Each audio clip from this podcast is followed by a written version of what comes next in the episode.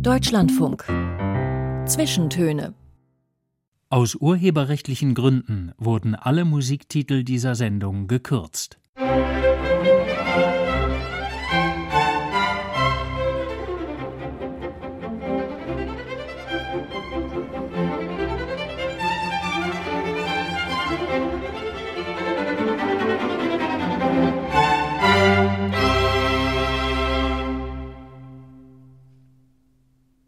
Mein Name ist Anna Seibt und mir gegenüber sitzt heute der Fotojournalist und Professor für Fotografie Christoph Bangert. Herzlich willkommen. Hallo. Mit 23 Jahren haben Sie den Alltag einer geteilten Gesellschaft in Israel und Palästina fotografisch dokumentiert. Mit 25 Jahren waren Sie für die New York Times im Irak haben das Leben der amerikanischen Besatzer und das unglaubliche Leid der Zivilbevölkerung gesehen. Zwei Tage nach der Atomkatastrophe haben sie in Fukushima fotografiert, waren 2013 in Afghanistan, in Pakistan, um dort ebenfalls den Krieg und die Präsenz der amerikanischen Truppen festzuhalten. Sie sind mit einem Rallyewagen durch die Vulkaneifel gebrettert, haben mit einem Land Rover einmal den afrikanischen Kontinent umrundet und sind mehrmals 9000 Kilometer von Budapest nach Bamako Bamako in Mali gefahren. Sind Sie ein Draufgänger? Sind Sie auf der Suche nach dem Nervenkitzel, nach der Gefahr? Also das klingt nach einer ganz schrecklichen Liste, aber das war wohl alles so. Nee, eigentlich nicht. Eigentlich bin ich, ähm, äh, finde ich, ziemlich äh, besonnen und ruhig. Und manchmal erschreckt mich das selber, was dabei so rauskommt. Aber ich würde so, so das, dieses Adrenalin und so, eigentlich habe ich die ganze Zeit auch immer Angst. Also das, das ist so ein Paradox vielleicht. Äh, ich, eigentlich passt dieser Lebenslauf gar nicht so richtig zu mir, aber gleichzeitig natürlich doch.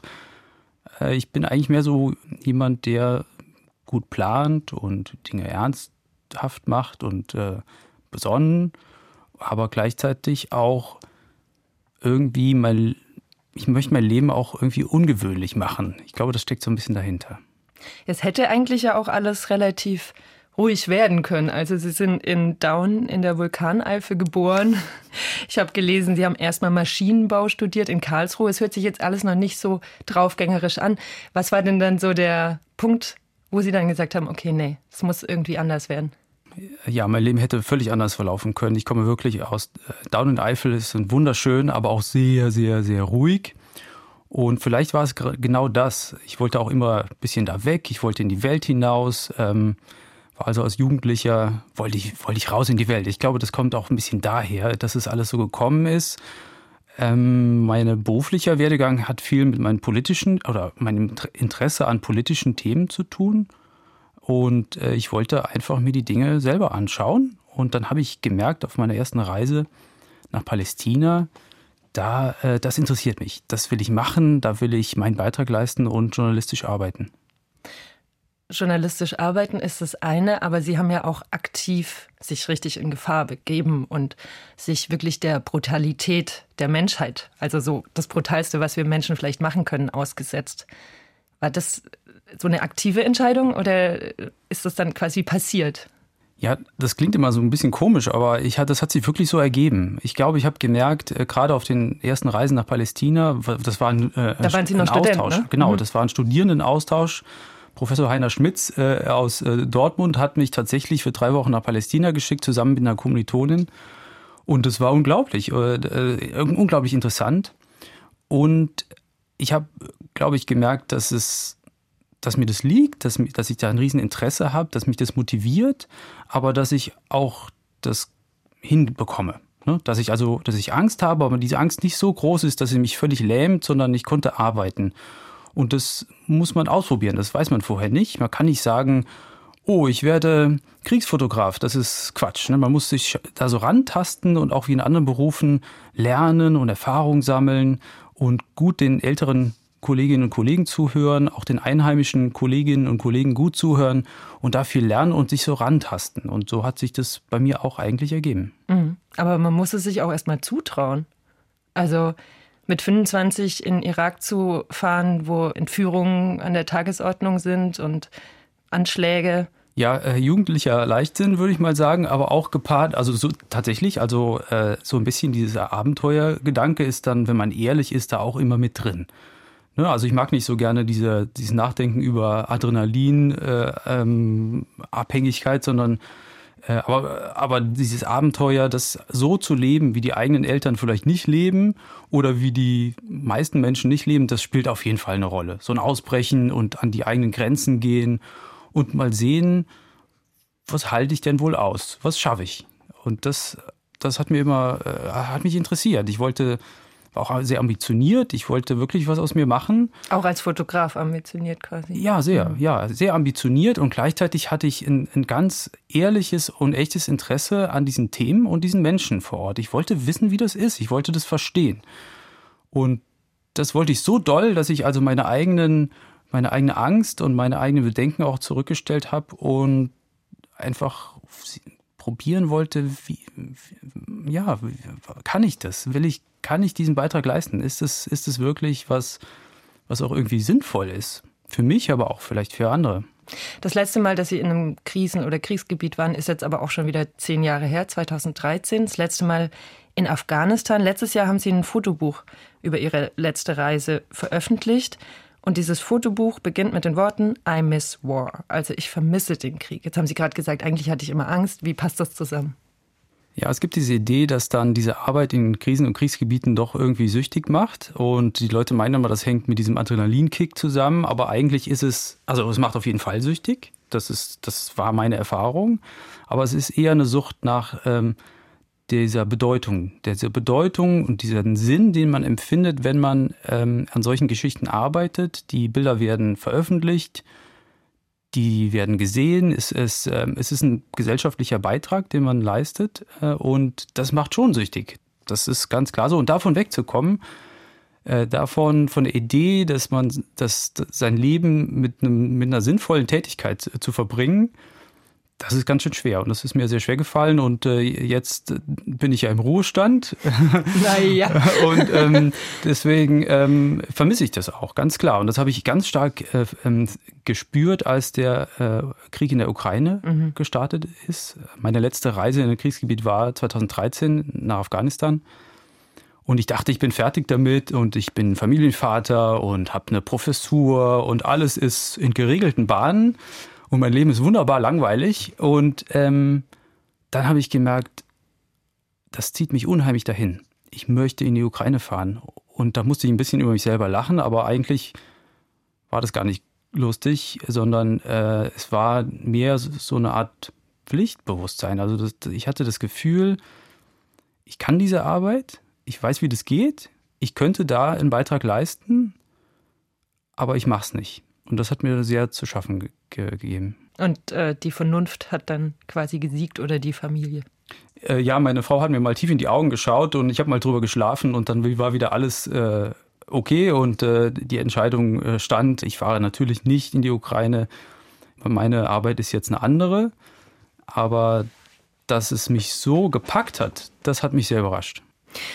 Wir hören erst das Lied, das Sie sich gewünscht haben. Der Titel ist Society, gesungen von Eddie Vedder, dem Frontman von Pearl Jam.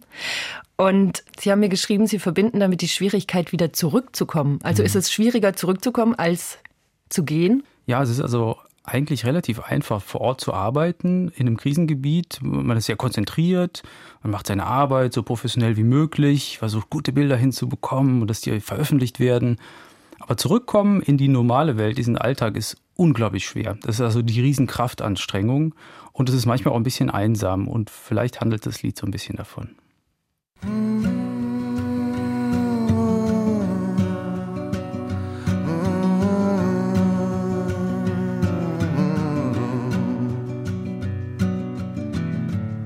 It's a mystery to me. We have agreed which we have agreed. And you think you have to want more than you need. Until you have it all, you won't be free. Society, you're a crazy breed. I hope you're not lonely without me.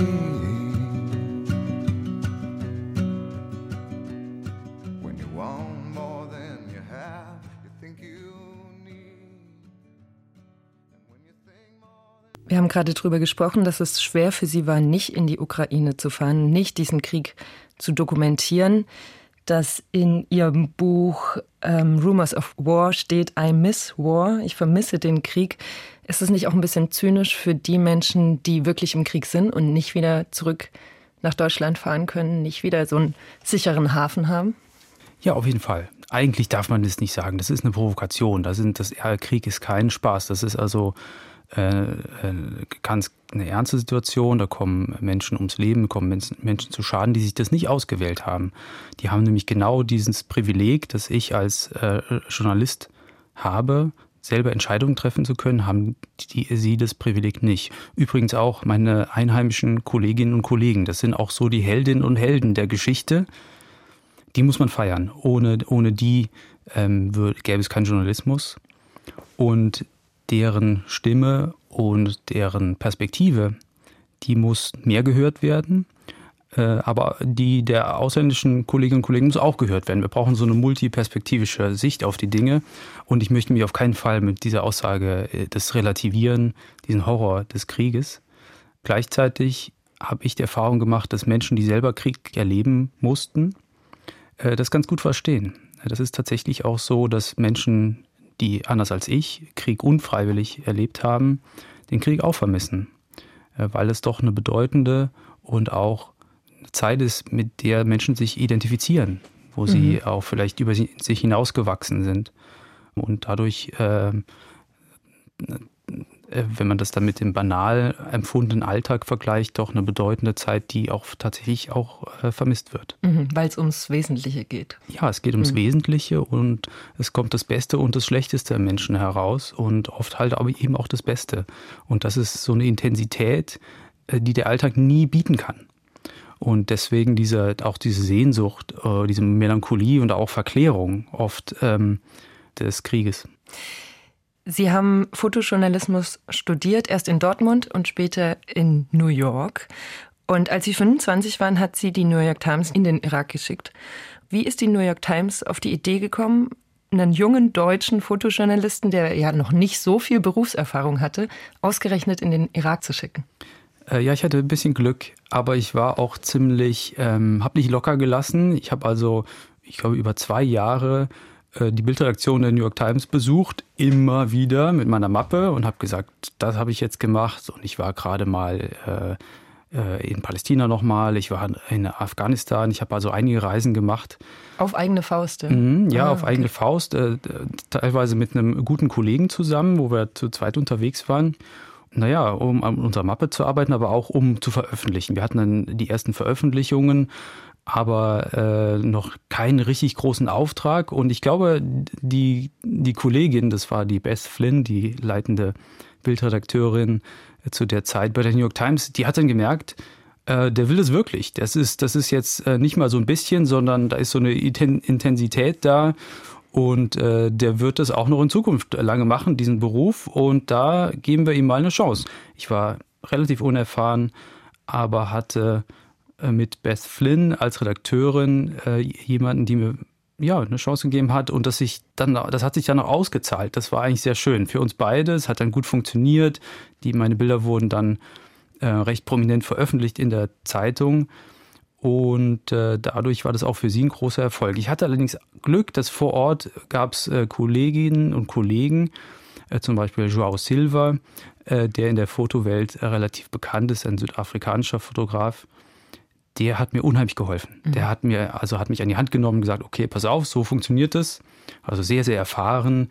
Ähm, man kennt den Begriff Bang Bang Club, denn das hat er mitgegründet. Er, er war in Südamerika unterwegs während der Apartheidzeit.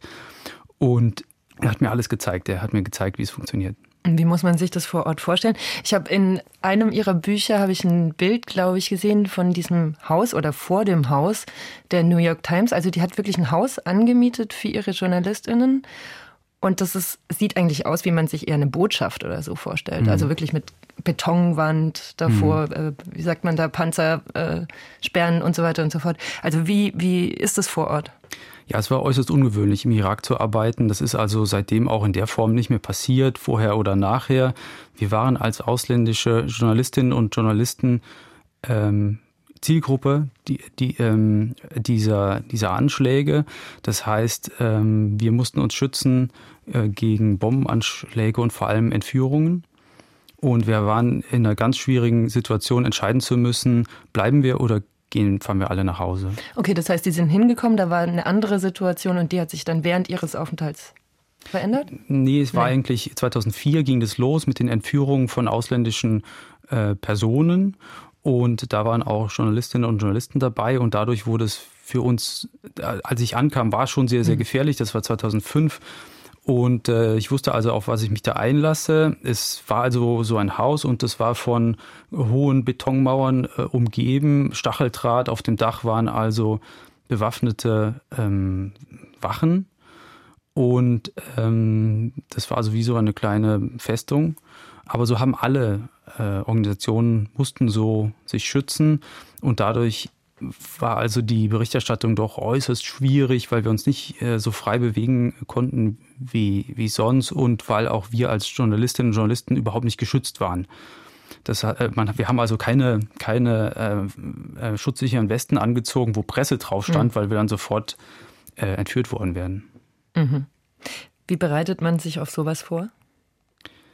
Äh, das klingt immer so ein bisschen komisch, aber gesunder Menschenverstand hilft tatsächlich äh, nicht vergessen zu denken und äh, wie, wie, ich auch schon sagte, auf die einheimischen Kolleginnen und Kollegen hören. Die haben wirklich Ahnung, die wissen, was das alles bedeutet. Und dann muss man auch das journalistische, seinen journalistischen Antrieb und man, man, man will ja auch berichten, man will auch gute Geschichten machen und tolle äh, und wichtige Bilder sollen entstehen. Und das muss man dann oft ein bisschen zurückstecken und sagen, nee, dann ähm, machen wir weniger, machen, arbeiten gezielter, äh, werden äh, vielleicht auch schneller, aber versuchen irgendwie diese Berichterstattung aufrechtzuerhalten, gemeinsam mit den einheimischen Kolleginnen und Kollegen.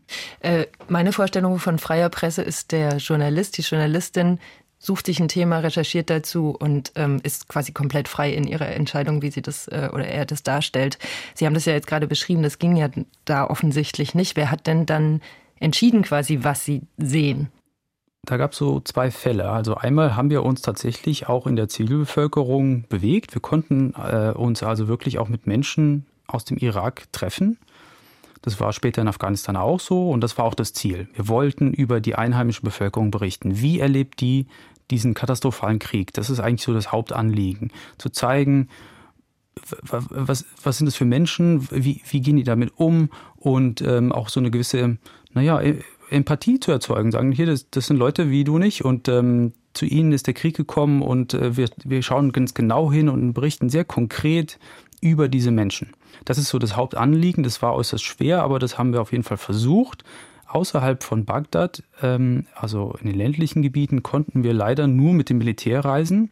Und da entsteht natürlich ein riesiges Dilemma, dass man also, da, da kommt dieses sogenannte Embedding ähm, mit rein und dann muss man mit dem Militär mitreisen und ähm, macht also Dinge, die man eigentlich als Journalist oder als Journalistin niemals machen würde, dass man sich also völlig abhängig macht von einer der Kriegsparteien. Das und waren dann die amerikanischen äh, Truppen. Genau, im mhm. Irak waren das die amerikanischen Truppen, aber auch britische Truppen.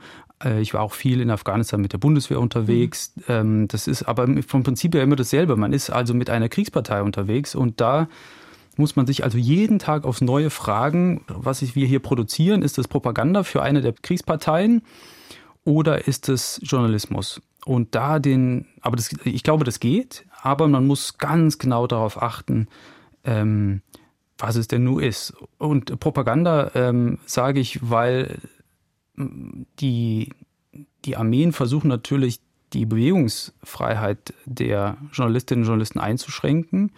Die versuchen einem immer nur Sachen zu zeigen, die sie als positiv empfinden. Und da muss man dann gegenhalten. Da muss man dann äh, wirklich jeden Tag dran arbeiten, um Dinge herauszufinden und Dinge zu zeigen und zu fotografieren, die vielleicht diese eine Kriegspartei gar nicht zeigen möchte. Und es geht schon. Man muss dann so einen Vertrag unterschreiben. Und ähm, mein persönliches Ziel war immer, möglichst viel diesen Vertrag zu brechen. einen Vertrag unterschreiben, worüber Sie berichten oder wie Sie sich verhalten? Oder?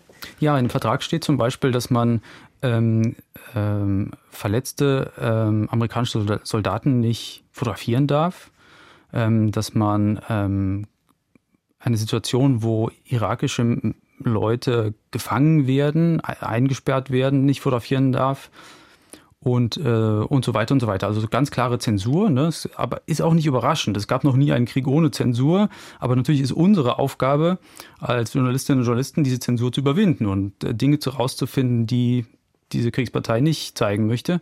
Und das habe ich dann auch fotografiert. Ich konnte dann diese Dinge auch tatsächlich fotografieren und die wurden, die Bilder wurden auch veröffentlicht. Und äh, das Gute war, dass diese militärischen Einheiten auch das rotiert haben. Das heißt, dann ein halbes Jahr später kam eine andere Einheit und dann war das auch wieder vergessen und man konnte wieder mit der losziehen. Also es war okay. nicht so organisiert, dass man also. Wollte ich gerade sagen, weil die Amerikaner gelten jetzt auch nicht als zimperlich. Was passiert, wenn man deren Verträge bricht? Ja, dann wird man ausgeladen und blacklistet und wird nicht mehr eingeladen. Aber das war durchaus ein dynamisches ähm, Umfeld und auch je kleiner die Einheiten waren, mit denen man unterwegs war, desto weniger waren diese Regeln wichtig. Mhm. Äh, gut ist immer, wenn man ähm, mit Einheiten unterwegs äh, war, die auch selber gekämpft haben, weil dann wollten die Presseoffiziere nicht mit. und das war denen zu gefährlich.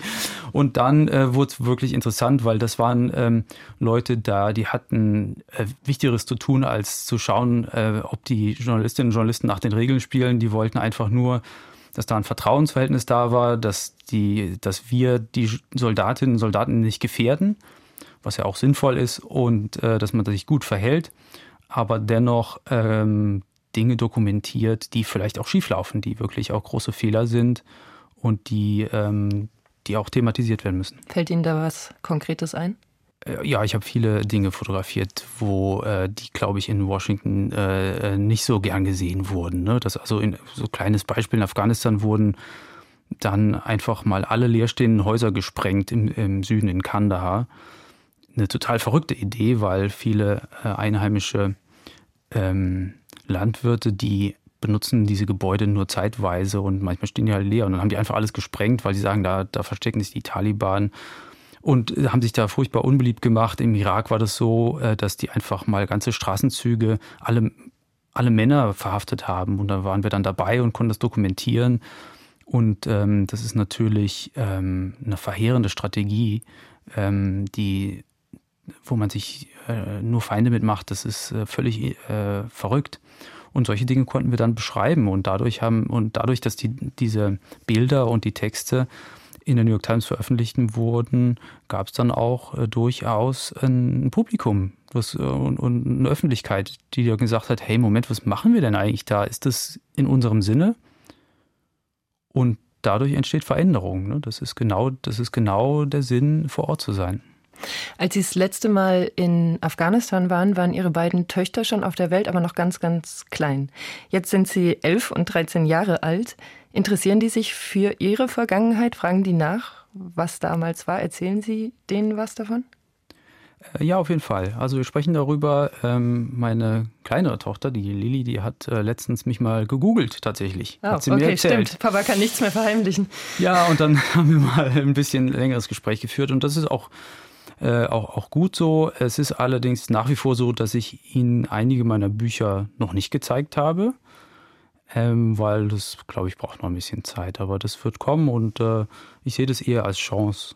So wie ich auch mein, mein Leben im langweiligen Alltag als Chance sehe. Das ist eigentlich ein Geschenk. Und ähm, das ist was Wertvolles, wenn man also diese Erfahrung ähm, machen durfte und dann aber auch darüber erzählen darf. Äh, das äh, ist doch vielleicht hilfreich. Sie haben Lilly schon angesprochen, die hat sich ein Lied gewünscht. Still Waiting von Sum 41. Wollen Sie noch was dazu sagen? Ja, Lilly ist äh, Skateboarderin und äh, wir haben so eine Wette am Laufen, dass äh, der Deutschlandfunk sich nicht traut, das Lied zu spielen. Und anscheinend hat es dann doch geklappt. Also Lilly, für dich. So am I still waiting for this world to stop hating? Can't find a good reason, can't find hope to believe in.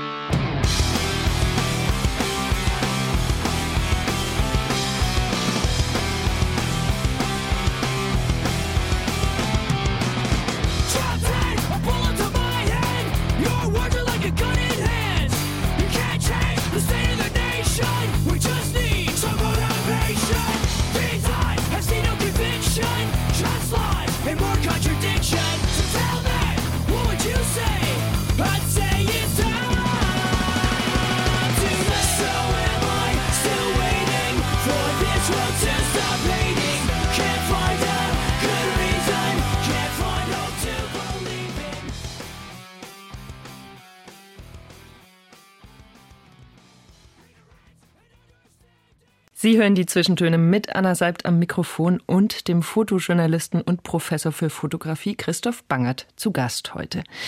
Neben der Leidenschaft fürs Fotografieren haben Sie auch ein Fable für motorisierte Fahrzeuge. Ich habe es anfangs schon erwähnt, in Ihrer Jugend sind Sie Rallye gefahren. Klingt nach einem Hobby, das Eltern nicht so toll finden. Ah, doch eigentlich schon. Also mein Vater ist großer Motorsportfan und wir sind zeitweise sogar zusammen Rallye gefahren. So okay. Wüstenrallyes und so. Das hat viel Spaß gemacht. Ich war schneller. Kleine Rivalität, aber das, ähm, nee, das kommt so ein bisschen aus der Familie. Es kommt auch in der Eifel, wo ich herkomme, ist es auch äh, durchaus üblich und das macht auch viel Freude. Ne? Ist da, auch in der Nähe vom Nürburgring. Ist ne? in der Nähe ja. vom Nürburgring. Ich hatte in meiner Jugend auch eine Jahreskarte und habe mich dafür rumgetrieben auf der Nordschleife. Und äh, ja. Aber in der Eifel, das war dann wirklich so Zeitfahren und dann haben Sie aber auch so Geschichten gemacht wie eben diese 9000 Kilometer Budapest, äh, Bamako. Budapest, Bamako, verrückte Geschichte mit meinem guten äh, Kollegen und Freund Matthijs Slee äh, aus, aus den Niederlanden. Wir sind dann äh, gemeinsam gefahren. Er war Beifahrer, ich Fahrer. Und dann ging es zehn Tage lang nach Mali. Und äh, das war ein großes Abenteuer. Das sind dann solche so wirklich Marathon-Rallyes, äh, die dann, ähm, wo man wirklich ja lange viel durch die Wüste fährt. Und da wird aber auch kein Weg vorgegeben, man muss also auch den Weg finden wahrscheinlich dann? Genau, das ist ein bisschen wie Schnitzeljagd. Also man, man, man äh, ähm, kriegt solche Wegpunkte, so GPS-Koordinaten und da muss man dann gewisse Aufgaben lösen vor Ort. Es ist also äh, wirklich ähm, äh, eine schöne Art des Motorsports, weil es auch äh, ein, ein, Teamsport ist tatsächlich. Man denkt immer, dass, da kommt es nur so auf den Einzelnen an und das ist aber durchaus was, was man gemeinsam als Team macht und blindes Vertrauen haben muss. Man vertraut also sein eigenes Leben dem anderen an, dem Beifahrer und der Beifahrer mir. Und äh, das ist eine sehr intensive Erfahrung und hat mir, habe ich viel gelernt, äh, ehrlich gesagt. Was denn? Äh, dieses Vertrauen. Also mhm. wirklich sagen, ich lege mein Leben in deine Hand. Und wenn du sagst, da vorne geht es 100 Meter äh, mit Vollgas rechts rum, dann fahre ich das, obwohl ich noch gar nichts sehe. Okay, ja. Und das ist schon eine beeindruckende Sache. Also es gibt dann so eine Art ähm, Roadbook, also wo dann vorgelesen wird von dem Beifahrer, da vorne fahren wir rechts, aber mit Vollgas. Und wenn da aber ein Fehler passiert und da steht ein dicker Baum, dann fahren wir gegen den Baum. Also dann, ähm, dann ist zu Ende.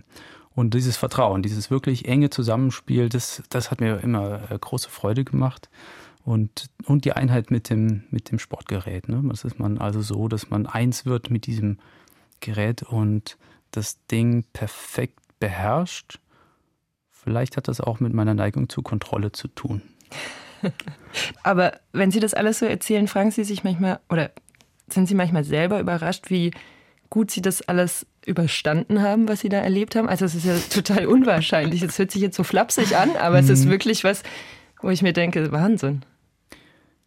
Äh, ja, das finde ich auch. Also manchmal wundere ich mich auch. Ich empfinde es aber wirklich als großes Geschenk. Also wenn man äh, solche Sachen macht und äh, irgendwie immer noch am Leben ist und äh, auch äh, nie äh, verletzt wurde und eigentlich auch, würde ich von mir behaupten, ganz gut das Ganze vom Kopf her überlebt hat, das ist super. Also das ist ein Riesengeschenk. Das habe ich auch nicht alleine gemacht, muss ich sagen. Also das äh, ist mein Umfeld, das es ermöglicht hat. Ich habe mit allem, was ich so gemacht habe, auch der Arbeit in diesen Kriegsgebieten, habe ich immer lange Pausen gemacht. Und das war sehr wichtig, um klarzukommen, auch in diesem Alltag auch klarzukommen und es zu schaffen, wieder in der Normalität überhaupt Fuß zu fassen und das, ja, mhm. und, und klar, klarzukommen, ja.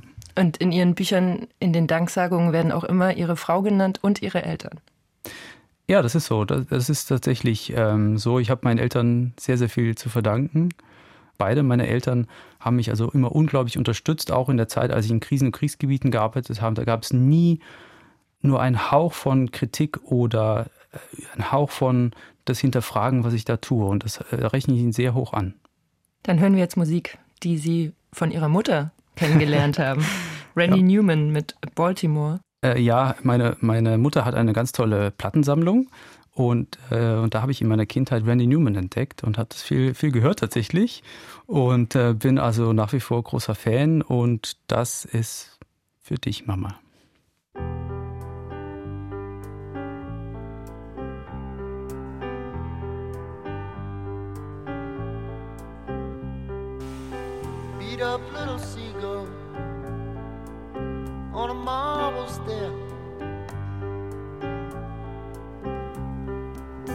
Trying to find the ocean,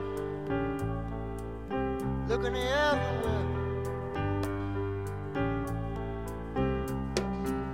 Hard times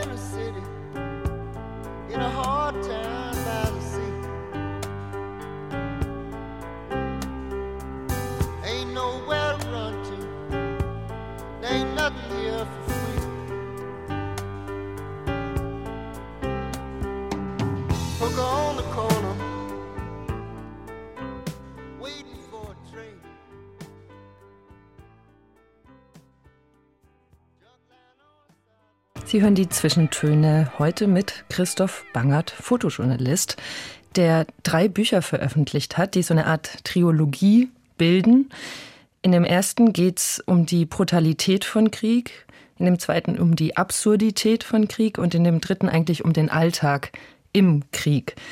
In Warporn von 2014 haben Sie die schlimmsten Bilder, haben Sie, glaube ich, mal gesagt, die Sie äh, gemacht haben, zusammengesammelt und veröffentlicht, haben aber auch darüber berichtet, dass Ihr Großvater in der Wehrmacht als Arzt war und wenn er vom Krieg berichtet hat, das eben immer nur als diese verklärte Heldengeschichte erzählt hat.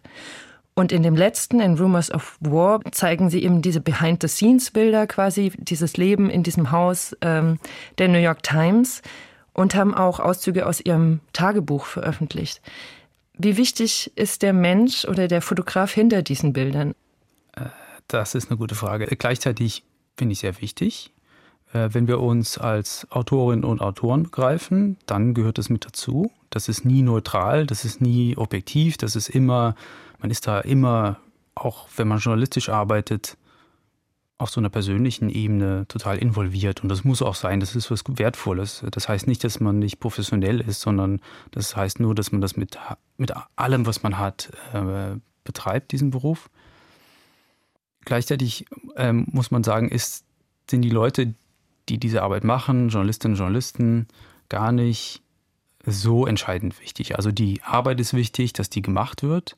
Und das ist eigentlich auch das, was ich in dem letzten Buch Rumors of War ähm, thematisiere, zu lernen, dass diese Arbeit muss gemacht werden. Aber wer die, ob ich das nur mache, ob ich nur derjenige bin, das ist nicht wichtig. Und das muss man so ein bisschen trennen. Sonst ist es so ein Ego-Trip und man will sich so, ne, das hatte man früher, also, äh, James Nachtwey. Ganz ich- berühmter Fotograf oder Kriegsfotograf. Genau, also der berühmte Kriegsfotograf der 90er ähm, und äh, jemand, den man auch absolut, ähm, den ich auch absolut respektiere, aber das ist auch so ein bisschen immer das Drama. Ne? Ich gebe den Menschen eine Stimme, die keine Stimme haben.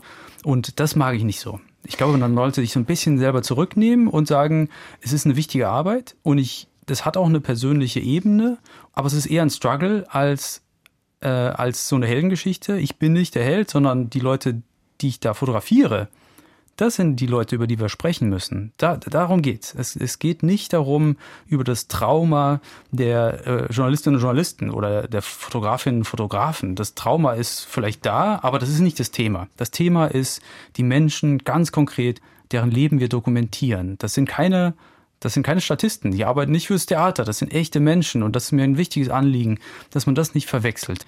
Wir müssen über die Menschen sprechen, über, über die wir berichten. Aber stimmt es nicht schon auch ein bisschen, dass Sie die Stimme der Menschen sind, weil wir in Europa oder in dem Westen vielleicht gar nicht hingucken würden, wenn da nicht Europäer oder westliche Menschen, JournalistInnen hinfahren würden?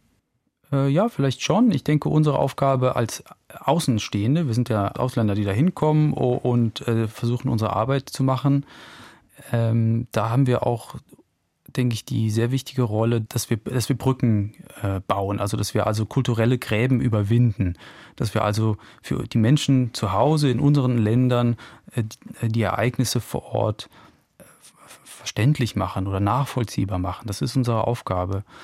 Und das ist was Wertvolles, klar. Äh, Und das ist auch eine Verantwortung, die dadurch entsteht. Wobei ja die Frage ist, warum braucht es die Europäer in Afghanistan oder im Irak? Gibt es nicht Menschen dort, die das viel besser machen könnten, weil die können die Sprache, die kennen sich aus. Die sind vielleicht nicht so gefährdet auch. Nee, die sind viel mehr gefährdet. Das heißt, äh, diese, diese einheimischen äh, Kolleginnen und Kollegen, das für die viel, viel, viel, viel gefährlicher, diese Arbeit. Die haben teilweise ihre Familien vor Ort. Ähm, der Krieg ist zu ihnen gekommen. Die können nicht nach Hause fahren, die sind zu Hause. Das ist viel, viel, viel gefährlicher. Und ich würde dem zustimmen, dass das eine ganz, ganz entscheidend wichtige Stimme und ein entscheidend ähm, wichtiger Perspektive ist, die einheimische Perspektive. Aber es ist nicht die einzige Perspektive. Wir brauchen eine, eine multiperspektivische Berichterstattung, aus verschiedenen Blickrichtungen die Dinge zu, zu, betrachten. Ich glaube auch nicht, dass die das immer besser können. Ne? Also das gerade in vielen Ländern ist es leider, und es ist, da muss man wirklich dran arbeiten, so, dass äh, einheimische Fotografinnen und Fotografen, gerade wenn die im Nachrichtensegment äh, arbeiten, muss man sagen, für Agenturen arbeiten, dass die Qualität der Bilder manchmal noch nicht so hoch ist wie die der äh, Kolleginnen und Kollegen, die von, von, aus anderen Ländern kommen. Und das ist ein Problem. Da muss man wirklich dran arbeiten, dass das mehr auf Augenhöhe Was geschieht. Was ist denn gute Qualität von Kriegs- oder Krisenfotografie? Es hat viel mit Erfahrung zu tun. Und da geht es tatsächlich auch um, ähm, und das ist in dem Fall, muss man da sehr vorsichtig sein. Ne? Das ist so ein Dilemma. Kann man eigentlich über Bildkomposition nachdenken, wenn man in einem Krisengebiet arbeitet? Steht uns das überhaupt zu? Ist das, ist das angemessen? Und ich würde sagen, ich denke schon. Man könnte sogar argumentieren, gerade weil das Thema so ernst ist und so wichtig ist, müssen wir uns wirklich Mühe geben, gute Bilder zu machen, die die Leute auch betrachten wollen. Die Kunst ist oder das Wichtige ist, die Balance hinzukriegen, dass es nicht überästhetisiert wird, ne, dass man irgendwie bei Salgado landet, ne, wo also äh, ne, berühmter Fotograf, der dann, wo dann die, der Himmel auf einmal schwarz wird und es ist so super dramatisch. Und die Menschenkörper auch immer sehr ästhetisiert genau, sind. Genau, und da kann man natürlich schauen, ja, handelt es jetzt von den Menschen, die er da fotografiert oder handelt es nur von Salgado? Und ich würde sagen, es handelt nur von Salgado, ehrlich gesagt. Also da ist er, denke ich, übers Ziel hinausgeschossen und es ist die Ästhetik steht im Vordergrund und die Menschen und deren Geschichten, das, das Konkrete rückt in den Hintergrund. Aber da muss man die Balance finden, so wie beim Schreiben auch oder beim Radio. Ne? Ist es, sind es nur Tricks oder, oder, oder es geht wirklich um die Leute? Ist es ehrlich? Also ich glaube nicht, dass wir darüber nachdenken sollten, ist es ähm, objektiv oder nicht oder so. Es ist, die Frage ist, ist es ehrlich? Ist es eine ehrliche Berichterstattung und geht sie in die Tiefe? Wurde Zeit vor Ort verbracht und ähm, lässt man sich wirklich auf die Menschen vor Ort ganz konkret ein? Und wenn Sie jetzt ähm, unterwegs waren, haben Sie ja auch immer noch einen schreibenden oder eine schreibende Kollegin dabei. Hm. Wie wichtig ist der schriftliche Kontext? Also als ich Ihre Fotobücher mir angeguckt habe, ist mir aufgefallen, man kann fast jedes Bild auch komplett missverstehen, mhm. wenn man nicht weiß, was da drauf abgebildet wird. Das ist immer so, natürlich. Äh, die Bilder können nicht für sich alleine stehen. Die brauchen immer einen Kontext. Einmal einen Veröffentlichungskontext, in dem Fall sind es die Bücher, aber das kann auch eine Tageszeitung sein. Und dazu kommt noch ein anderer Kontext wie Texte oder auch andere Bilder. Also andere Bilder können auch einen Kontext bieten für einzelne Bilder. Deswegen ist das Einzelbild immer hochproblematisch, gerade Einzelbilder, die so zu solchen Bildikonen werden. Äh, und deswegen äh, ist es eine gute Strategie, wie ich finde, mit mehreren Bildern zu erzählen, also in Serien oder in, in Bildstrecken zu erzählen. Dann kommt man eher in eine, in eine Vielschichtigkeit, wie beim Text auch. Man kann eine Sache als Twitter-Dings rausballern, ist dann aber doch sehr an der Oberfläche und es, äh, man kann äh, doch sehr viel da rein interpretieren. Oder man macht einen langen Artikel und schreibt den oder eine lange Radiosendung und geht mal in die Tiefe und schaut mal, äh, wägt die Dinge ab und zeigt äh, die Hintergründe und lässt verschiedene Leute zu Wort kommen. Nicht um eine Balance zu finden, und, äh, aber um eine Vielschichtigkeit zu finden. Denn das Ziel ist ja doch irgendwie, bei den betrachtenden Menschen oder den zuhörenden Menschen äh, eine Reflexion zu verursachen. Also ein wirkliches Nachdenken darüber, hm, Mensch, was passiert denn da? Was bedeutet denn das? Aber gerade bei den journalistischen Beiträgen hatten Sie ja wahrscheinlich nie Einfluss auf den Text zu Ihren Bildern, oder? Mhm. Äh, ja, ich hatte, das ist ein riesen eine riesen Herausforderung. Also die schreibenden Kolleginnen und Kollegen machen so ihr Ding und äh, die fotografierenden Leute machen so ihre Sache. Allerdings arbeitet man sehr eng zusammen. Ne? Gerade da hatte ich das große Glück, für die New York Times zu arbeiten. Die Zusammenarbeit mit den schreibenden Menschen war unglaublich eng. Wir haben also wirklich gemeinsam Geschichten entwickelt und die, die Texte bezogen sich auf die Bilder und die Bilder auf die Texte. Und ähm, dieses Zusammenspiel ist, ist total wertvoll. Dann, dann Weil die Bilder zum Beispiel erzählen oft auf einer emotionaleren Ebene, die Texte oft eher auf einer informierenden, sachlichen Ebene. Und wenn das zusammenkommt, dann kann man die Leute unheimlich äh, mitnehmen und es packt die Menschen und dann entsteht, wenn es gut läuft, genauso eine Reflexion, die also da, da angestrebt ist. Sie haben jetzt schon öfter den Radiojournalismus erwähnt und ich bin ja im Radio, da muss ich genau. ja hier, ich bin super gerne im Radio. Als äh, Radiojournalistin oder Journalist muss man ja manchmal das Mikro in Situationen und Gespräche halten, wo man als Privatmensch sich eigentlich abwenden würde und weghören mhm. würde aus mhm. Pietätsgründen mhm. oder weil es einen eigentlich nichts angeht. Mhm. Ich kann mir vorstellen, beim Fotojournalismus noch dazu in Kriegs- und Krisengebieten mhm. ist es ganz ähnlich. Mhm. Ähm, fällt es Ihnen leicht, Fotos zu machen, wo der Anstand dann eigentlich gebieten würde, wegzugehen? Das sollte niemandem leicht fallen. Ähm, mir ist es auch nicht leicht gefallen. Gleichzeitig bin ich nicht als Privatperson, also vor Ort. Ich habe mir immer selber zum Ziel gesetzt, dass ich äh, alles, was ich fotografieren darf, und da muss man sagen, wir fotografieren niemals Menschen, die nicht fotografiert werden wollen. Ne? Also das heißt, das Ziel ist immer ganz klar, wenn Menschen nicht fotografiert werden wollen, dann werden die auch nicht fotografiert. Ne? Das heißt, man braucht. Hat man denn die Möglichkeit, das immer? In den meisten Fällen schon. Ja. Also eigentlich ähm, überraschend oft kann man das Einverständnis einholen muss man auch. Das, das ist ganz wichtig. Wir, wir, wir sind ja nicht äh, Paparazzi. Wir, wir, wir wollen, dass die Menschen verstehen, was, warum wir da sind, was wir tun. Und das verstehen die auch. Und, äh, aber man muss ganz aktiv dieses Einverständnis einholen, gerade in schwierigen Situationen. Und dann muss man aber trotzdem, dann heißt es noch nicht, dass man zwangsläufig den Mut aufbringt, dann wirklich zu fotografieren. Also muss man sich auch überwinden. Aber ich bin fest davon überzeugt, diese Überwindung muss man schaffen. Sonst hat man eigentlich an dem Ort nichts verloren. Sonst kann man diese Arbeit nicht machen. Was man dann aber nochmal getrennt betrachten muss, ist, wie man die Bilder in, in meinem Fall dann verwendet. Nur weil das Bild existiert, heißt es nicht, dass es zwangsläufig veröffentlicht werden muss. Es gibt immer drei Entscheidungen. Einmal äh, die Entscheidung der Menschen, die abgebildet sind. Ist es okay? Und das zweite ist, mache ich die Bilder? Und meine, meine Entscheidung war halt zu sagen, ich mache immer die Bilder, wenn, wenn ich darf, wenn die Menschen einverstanden sind, immer. Auch, auch wenn ich mich ganz schrecklich überwinden muss und wenn es mir unglaublich schwer fällt. Also so eine gewisse Härte muss man da mit sich selber haben, denke ich. Und dann muss man aber als drittes immer entscheiden, okay, was mache ich jetzt mit dem Bild? Veröffentliche ich das? Kann das Bild missverstanden werden oder muss das Bild sogar missverstanden werden? Denn das oberste Ziel ist immer, denke ich, im Journalismus, dass man die Leute die Betrachtenden oder die Lesenden nicht hinters Licht führen darf. Man darf nicht aktiv lügen. Und damit sind dann, gibt es dann Bilder, die dann auch nicht veröffentlicht werden. Und dann ist es nochmal ein Unterschied, wer es veröffentlicht. Also die Magazine haben dann oft gesagt, nee, es ist zu brutal, es ist zu grausam, was sie da fotografiert haben. Wir können das nicht veröffentlichen. Mhm. Und sie haben sich dann entschieden, mit Warporn, diesem Buch von 2014, es trotzdem zu veröffentlichen. Warum? Ja, das war so ein Experiment. Ich wollte, ich hatte diese Bilder auf dieser Festplatte, wie viele meiner Kolleginnen und Kollegen, und die waren alle unveröffentlicht. Ich hatte die meisten tatsächlich an die Redaktionen geschickt, obwohl ich wusste, dass sie nie veröffentlicht werden. Es geht also um Bilder, die, ähm, die zeigen Menschen, die äh, schwer verletzt sind, äh, Menschen, die gestorben sind. Also eigentlich so den Horror des Krieges, also das, was das unvorstellbar Schreckliche. Und ich hatte diese Bilder auf der, auf der Festplatte und dachte, was mache ich denn jetzt damit? Eigentlich ist ja doch genau meine Aufgabe, ähm, meine Bilder zu veröffentlichen. Sonst darf ich ja eigentlich gar nicht vor Ort sein. Dann habe ich da halt nichts verloren, wenn ich das nicht, nicht schaffe.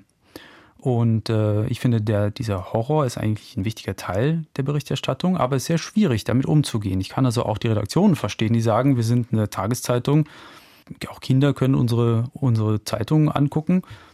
Da gibt es Bilder, die können wir eigentlich äh, nicht veröffentlichen. Und das ist so ein Dilemma. Ich glaube, solange das als Herausforderung anerkannt wird von den Redaktionen, ist es auch in Ordnung.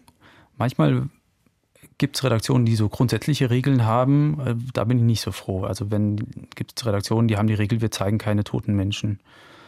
Und das äh, das kann man so nicht machen. Also ich finde, man muss wirklich jeden Tag aufs Neue, jedes Ereignis, jedes einzelne Bild ist anders. Äh, da muss man immer neu entscheiden, wie machen wir es denn jetzt.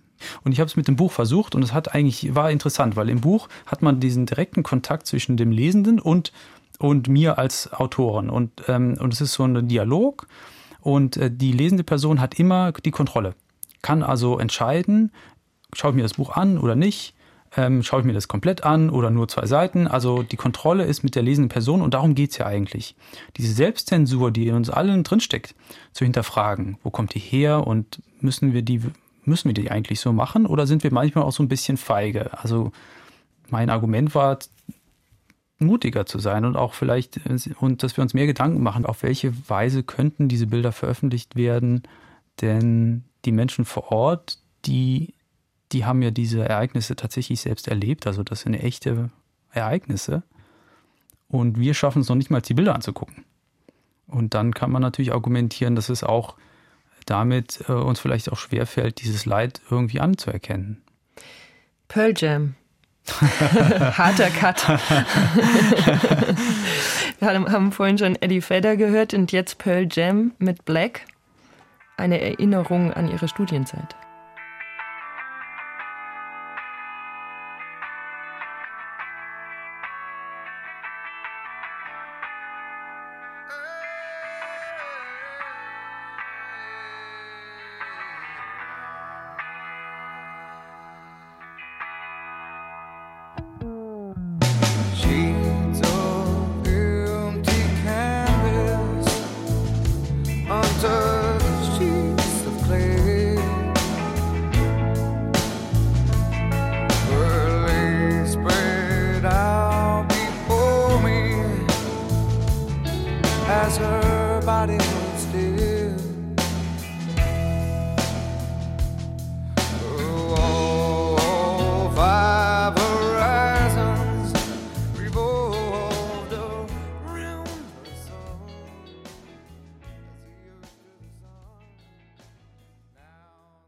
Der Fotojournalist Christoph Bangert ist heute zu Gast in den Zwischentönen.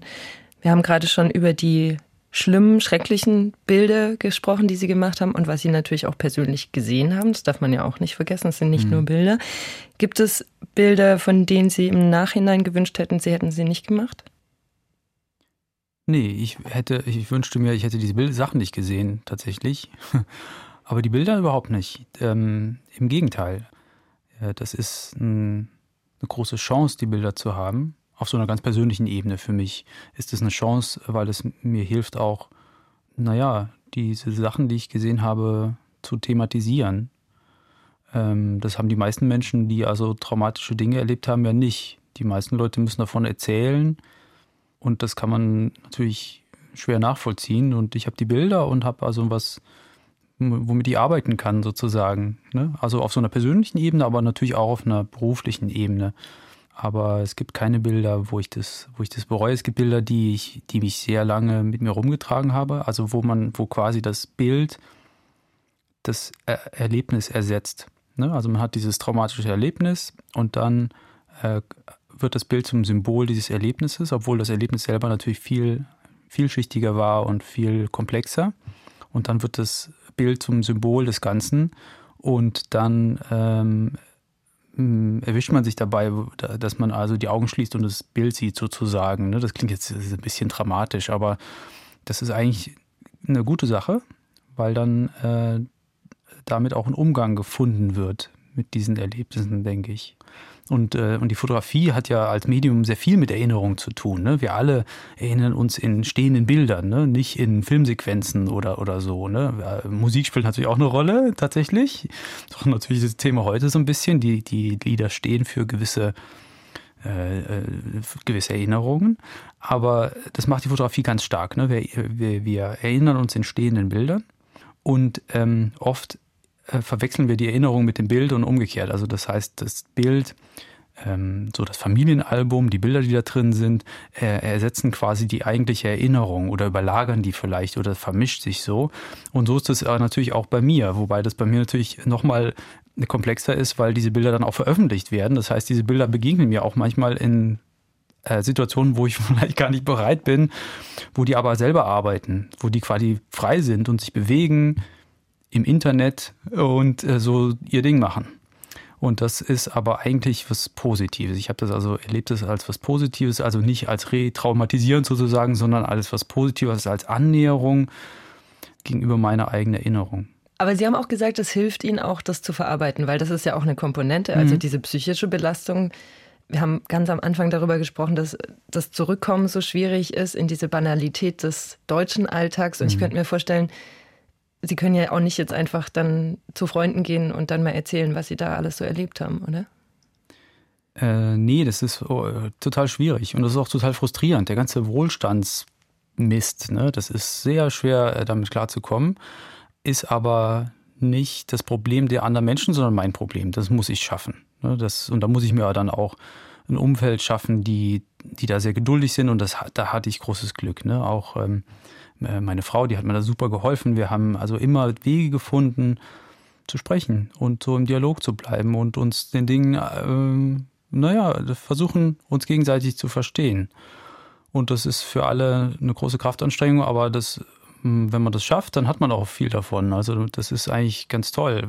Aber haben Sie das Erlebte für sich abgeschlossen? Also so auch wie diesen, diese, diese Arbeit abgeschlossen ist? Ne? Sie haben gesagt, ich gehe da nicht mehr hin, ich gehe jetzt nicht in die Ukraine. Sind dann auch diese Erinnerungen in einer gewissen Arbe äh, Weise verarbeitet und abgeschlossen oder verfolgt Sie das schon auch heute noch? Ehrlich gesagt nicht so. Also manchmal habe ich so ähm, Momente, äh, wo ich das mir selber wieder klar mache. Ne? Ich habe also Momente, wo ich hatte St- Studis, die zum ersten Mal mein Warporn-Buch gesehen haben und an, angefangen haben zu weinen. Und dann habe ich dann auch nochmal geguckt und das war also, wurde mir dann auch wieder klar, ja, das ist äh, also verheerend eigentlich. Aber das ist nicht so im Alltag so präsent. Das ist natürlich auch das Tolle am Alltag. Ne? Also einen Alltag zu haben, ist auch was Wertvolles, weil man dann nicht ständig über solche Dinge nachdenken muss und ähm, sozusagen so in so einen Loop reinkommt, aus dem man nicht mehr alleine raus äh, schafft. Von daher, ich würde sagen, das äh, ist alles okay. Also Aber Sie ähm, haben James Nachtwey äh, erwähnt vorhin. Ich glaube, der hat über 20 Jahre diese Arbeit gemacht, oder? Der, also sehr, sehr lang. Sie haben das noch nicht mal zehn Jahre gemacht. Also war das auch eine Art Selbstschutz, irgendwann zu sagen, okay, jetzt reicht? Nee, eigentlich nicht. Also ich glaube, James Nachtwey war jetzt in der Ukraine. Und man denkt so, der muss, der muss schon ziemlich alt sein eigentlich. Und er war da und hat sein Ding gemacht und es wurde groß im New Yorker veröffentlicht. Und man denkt so, pff, James Nachtwey, du musst ja 80 Jahre sein, was machst du denn da? Und das wollte ich aber nicht machen. Also ich glaube, man muss irgendwann mal auch den ähm, Absprung schaffen und sagen, jetzt ähm, äh, reicht auch mal, aber nicht um sich selbst willen, sondern äh, um des Umfelds willen. Ich glaube, das ist, wenn man das wirklich ernst nimmt, äh, mit dem eigenen Umfeld, mit der eigenen Familie, mit den eigenen Freundinnen und Freunden, dann ist irgendwann noch Schluss, weil das sind nämlich diese Leute, die durch die Hölle gehen. Nicht man. Selber alles ist einfach. Man kann ja immer selber entscheiden. Ich, mache ich diese Arbeit, nehme ich den Auftrag an oder nicht? Äh, Fahre ich nach Hause, habe ich genug, mache ich mal Pause. Und man kann auch vor Ort Entscheidungen treffen. Ich kann sagen, hier, das ist mir jetzt zu gefährlich, das mache ich jetzt nicht. Äh, red mit, den, mit dem einheimischen Kollegen und er sagte, da würde ich jetzt nicht hinfahren an deiner Stelle und dann bleibe ich mal zu Hause. Also man kann da Entscheidungen treffen und es ist nicht 100 Prozent der Zeit gefährlich, in diesen Krisengebieten zu arbeiten, sondern immer nur so 5 Prozent der Zeit und das ist sehr, sehr gefährlich, muss man auch ganz klar sagen. Aber diese anderen 95 Prozent Zeit ist es überhaupt nicht gefährlich und dann, das wissen die Leute zu Hause aber nicht. Das nützt denen überhaupt nichts. Die machen sich aber 100 Prozent der Zeit Sorgen. Und das ist der Grund aufzuhören. Sie haben sich dann quasi selbst arbeitslos gemacht, indem Sie entschieden haben, nicht mehr dahin zu fahren, haben dann aber 2016 angefangen, Dozent zu werden in, Mhm. in Dortmund, in Hannover. Ähm, wie lernt man denn zu lehren? Äh, Learning by Doing. Also das heißt, das ist an so Hochschulen äh, tatsächlich so, dass man äh, da eingeladen wird und da war ich sehr dankbar, dass ich eingeladen wurde. Ich wurde auch später in Bielefeld und Düsseldorf eingeladen und dann sind dann also äh, Lehrende, die, die einem einen Lehrauftrag geben, hier darfst du mal einmal unterrichten, so einen Kurs. Und dann sagen die, ja, da ist dein Kurs und viel Spaß. Ne? Und dann geht's los. Und dann ähm, hatte ich den Vorteil, dass ich selber auch studiert hatte und wusste also genau, wie ich das selber nicht machen will. Also und hatte also da ähm, durchaus Inspiration, habe also nach neuen Wegen gesucht für mich, die Lehre zu gestalten. Und das hat mir also von Anfang an riesen Spaß gemacht, die Zusammenarbeit mit den Studierenden, junge Leute und die haben also noch nicht so diesen Zynismus, den es natürlich oft in der Branche gibt äh, von älteren Kolleginnen und Kollegen, sondern die haben richtig Bock auf Fotografie und die wollen es unbedingt und das ist total ähm, inspirierend äh, und anstiftend und dann ähm, ansteckend.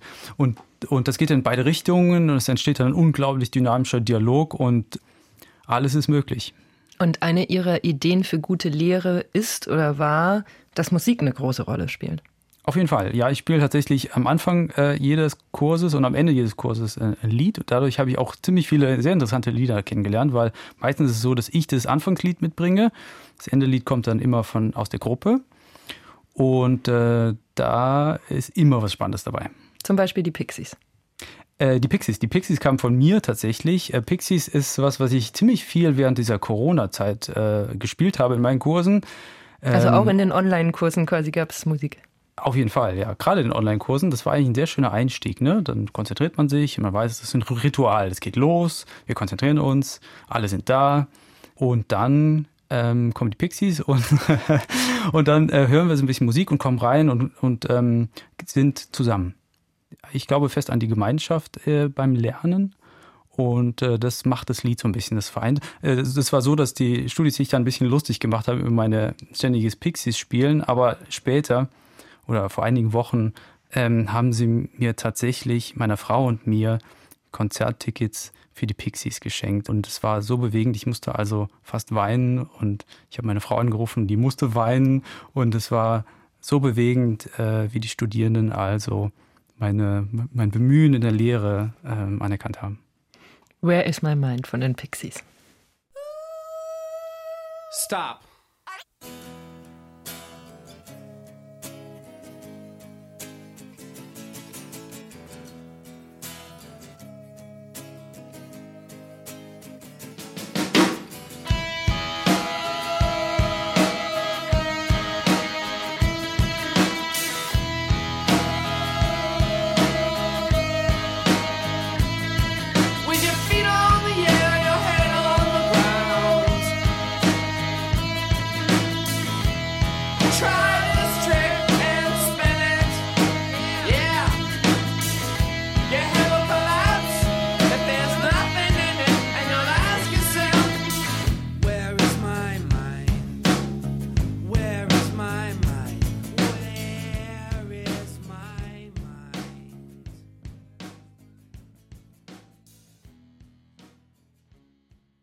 2016 haben Sie angefangen, äh, an der Uni zu arbeiten und 2018 haben Sie Ihre Leidenschaft für Motorsport und Ihre Leidenschaft fürs Lehren dann zusammengebracht.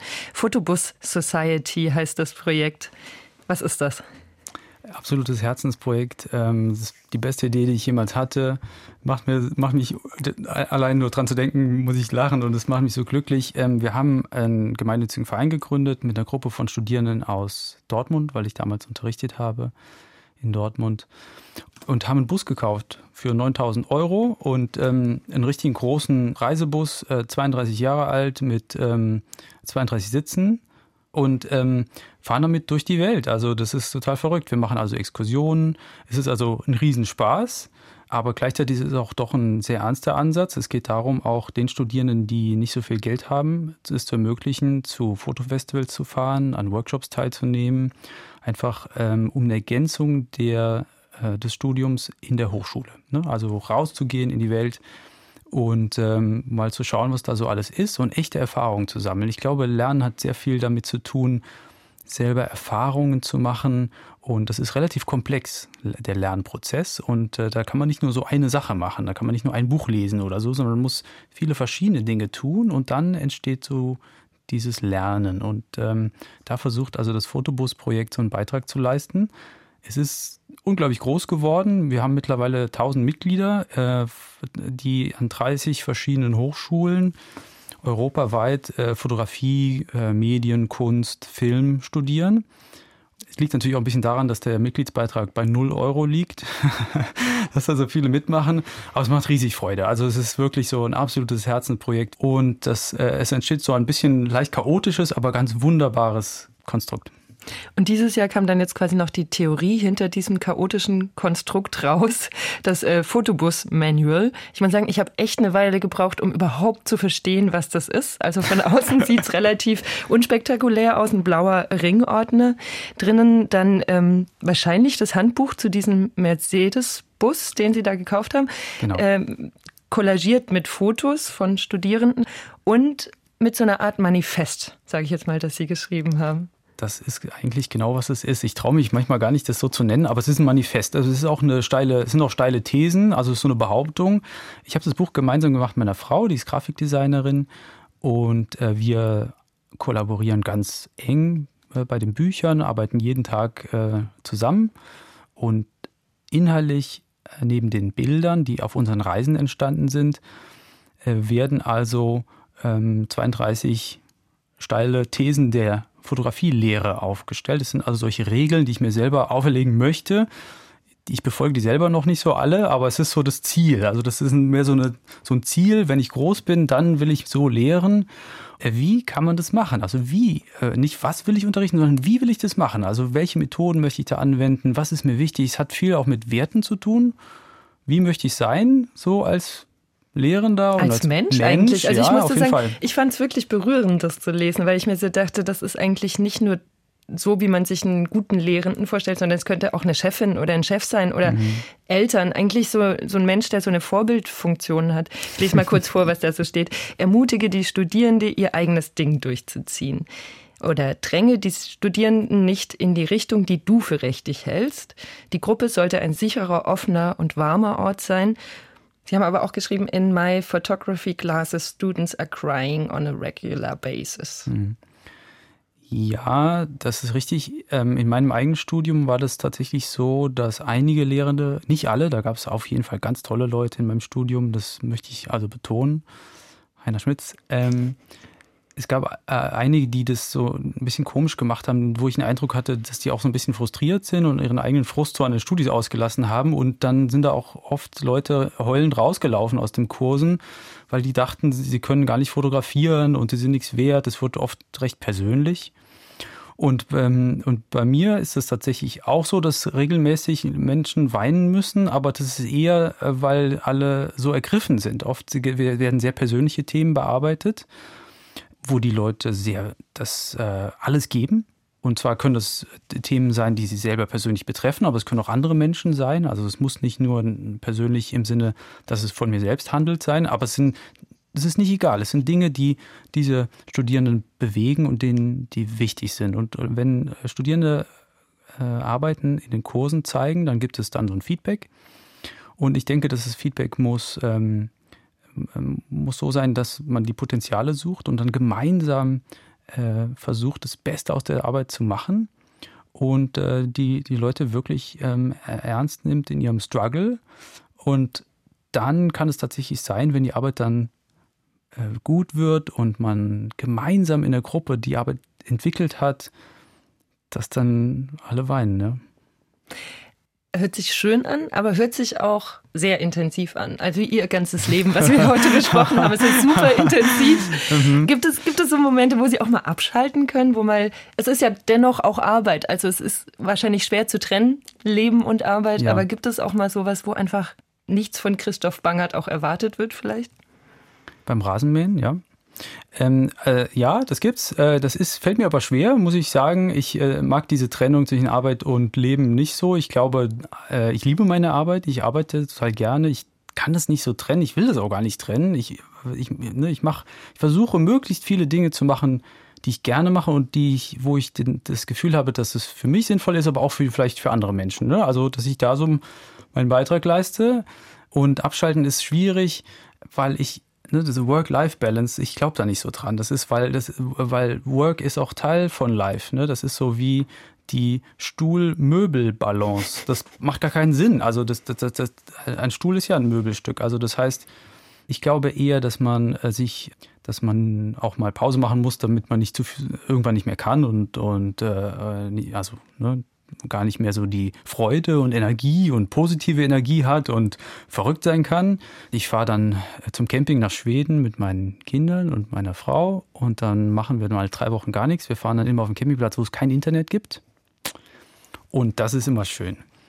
Und jetzt ganz zum Schluss sollten wir vielleicht auch nochmal erwähnen, Sie sind nicht James Nachtwey und Sie sind noch keine 80, auch wenn man das meinen könnte, was die Menge der Dinge, die Sie erlebt haben, angeht. Sie sind 44 Jahre alt erst. Gibt es irgendwelche Pläne, was dann jetzt noch so kommt nach Photobus Society, Professorenstelle? Äh, ja, da geht noch einiges. Klar. Also ich fange gerade erst an. Äh, ich, glaub, ich glaube, ähm, ich, ich bin auch aktiv in einer Genossenschaft. Ich habe eine Genossenschaft gegründet, äh, zusammen mit Kolleginnen und Kollegen. Es gibt also noch. Foto für eine, oder Ihre Agentur ist das? Genau, ne? ja, das ist die Agentur Live in Köln, ist eine der wichtigsten Fotoagenturen in Deutschland. Und da wird es also auf jeden Fall nicht langweilig werden. Ich werde weiter Bücher machen und vielleicht kann ich sogar mal wieder ein paar Fotos machen. Das wäre eigentlich auch schön. Also das wäre eigentlich mein äh, langfristiges Ziel, also die, das von, dem, von der Zeit her hinzukriegen, auch nochmal zu fotografieren. Also keine Work-Life-Balance, sondern eher eine praktische und Theorie-Balance oder so. Ja, wobei ich äh, äh, vermisse das Fotografieren, aber es ist schon so, ich mache jeden Tag Fotografie. Und ich arbeite jeden Tag ganz intensiv äh, mit den Studierenden. Wir editieren die Bilder, wir, wir, wir, wir machen Geschichten. Also das ist ganz, eine total intensive Auseinandersetzung mit dem Medium. Und das ist so ein bisschen wie bei einem ähm, Fußballtrainer oder äh, da kann man auch nicht gleichzeitig in der Bundesliga spielen und Fußballtrainer sein. Äh, Das heißt, das ist auch nicht schlimm. Das hat so alles seine Zeit. Und ich glaube, wichtig ist, dass man bei allem, was man so macht, richtig Bock drauf hat und alles gibt und es so intensiv wie möglich macht. Und dann ist eigentlich alles gut. Sagt Christoph Bangert, Fotojournalist, Professor für Fotografie. Vielen Dank, dass Sie alle diese Geschichten heute mit uns geteilt haben. Dankeschön. Nächste Woche spricht mein Kollege Joachim Scholl mit der Hispanistin und Übersetzerin Michi Strausfeld. Und natürlich können Sie die Zwischentöne auch online in unserer DLF Audiothek hören. Und wir freuen uns auch über Lob und Kritik an hörerservice.deutschlandradio.de. Wir hören noch ein letztes Lied, Car Seat Headrest. Drunk Drivers heißt das, Killer Whales. Betrunken Autofahren kann Ihnen nicht passieren. Sie haben noch nie Alkohol getrunken. Ja, ich trinke tatsächlich keinen Alkohol. Mhm, Das hat sich so ergeben und ich bin sehr froh darüber. Aber Sie fahren den Bus als äh, Busfahrer, haben extra auch noch einen Führerschein dafür gemacht. Genau, ich habe einen Busführerschein und äh, bin also auch der Fahrer natürlich des Busses. Und dieses Lied hören wir tatsächlich ganz oft beim, beim Fahren und das ist, weckt also ganz wunderbare Erinnerungen an vielleicht die schönsten Momente in meinem Leben im Moment. Mein Name ist Anna Seibt. Tschüss und viel Spaß beim Weiterhören.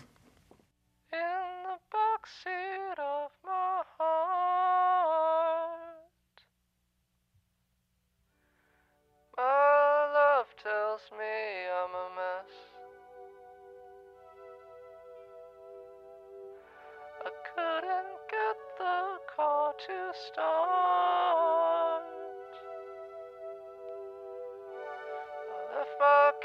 somewhere in the mess. It comes and goes in plateaus. One month later, I'm a fucking pro. My parents would be proud.